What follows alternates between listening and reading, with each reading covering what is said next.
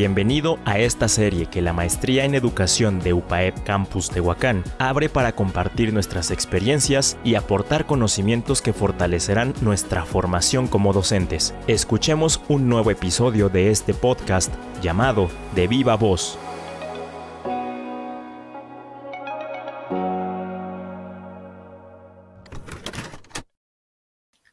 Hola, soy Fátima Romero y soy una maestra de una escuela primaria particular.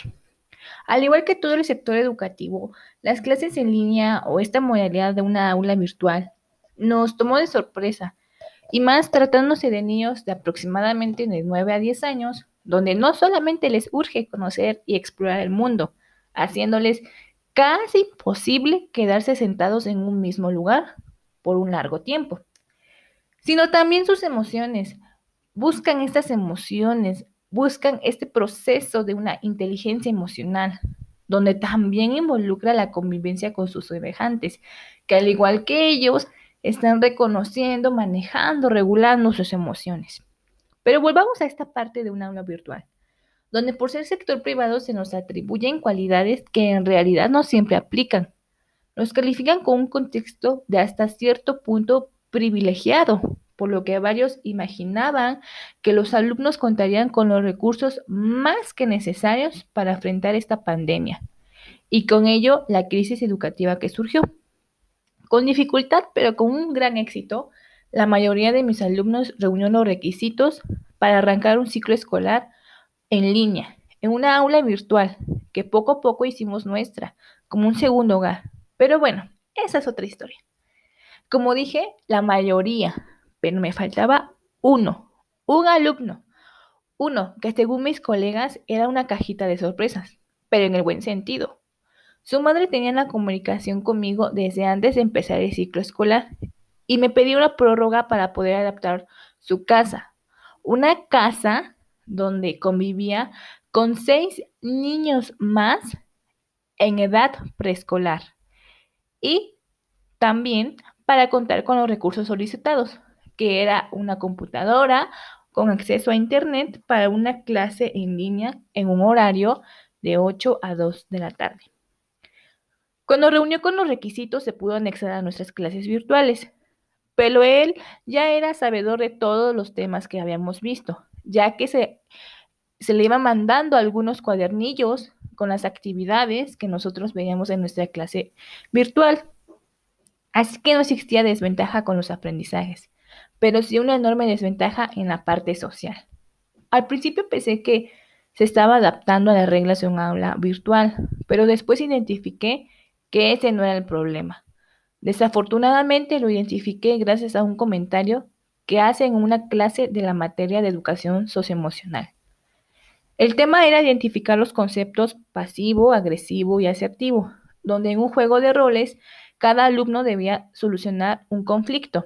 Sin embargo, al ser el turno de participación de este alumno, sus comentarios siempre fueron negativos, los cuales denotaban una baja autoestima. Cada palabra retumbaba, hacía eco. El alumno se salió del personaje y empezó a, a dar afirmaciones sobre él mismo. Hubo un vacío, un silencio, tan incómodo que los alumnos no daban crédito. Yo no valgo nada, ¿Quién quisiera solucionar un conflicto conmigo?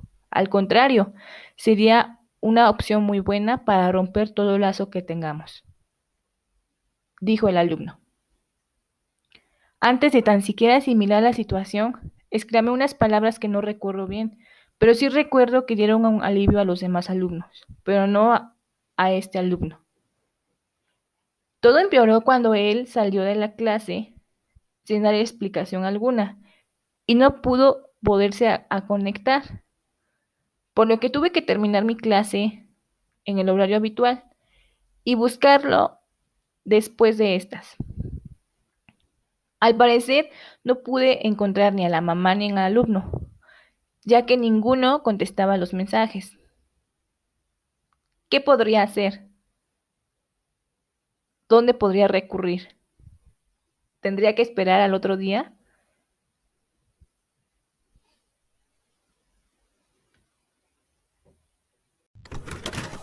Estás escuchando de viva voz.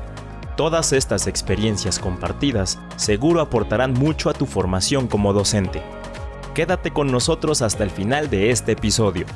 Continuamos.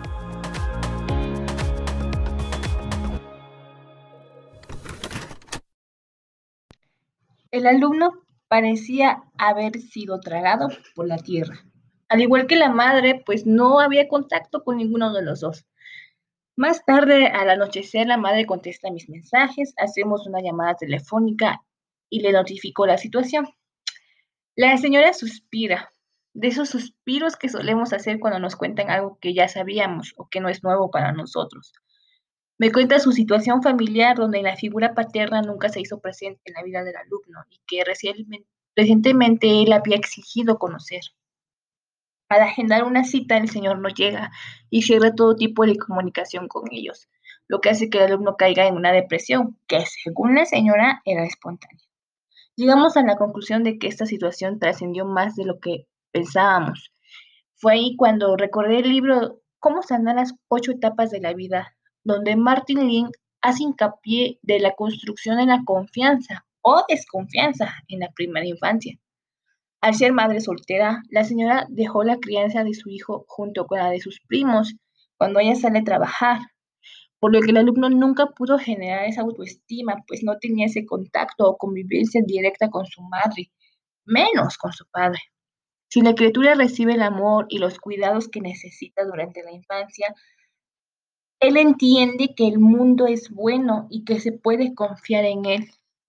Por eso decidimos que en colaboración madre-alumno-docente, se realizarán actividades donde la madre y el alumno pudieran convivir teniendo un tiempo de calidad e íntimo, donde ellos puedan manejar su autoestima y así construir una confianza fuerte y estable tanto en el alumno como en la madre. A la fecha seguimos trabajando colaborativamente donde poco a poco se observan algunos cambios. De este, un camino largo y difícil, mas no imposible. Pero dime tú, ¿qué estrategia pudo ser otra alternativa a esta situación? ¿Cómo prevenir y no corregir estas conductas? Te agradezco por escucharme y espero contar con tu experiencia. No te pierdas el próximo episodio del podcast de Viva Voz, espacio que la Maestría en Educación de UPAEP Campus Tehuacán abre para compartir nuestras experiencias y contribuir así a la formación de la docencia mediante la narrativa autobiográfica. Nos escuchamos muy pronto. De Viva Voz, Maestría en Educación de UPAEP Campus Tehuacán.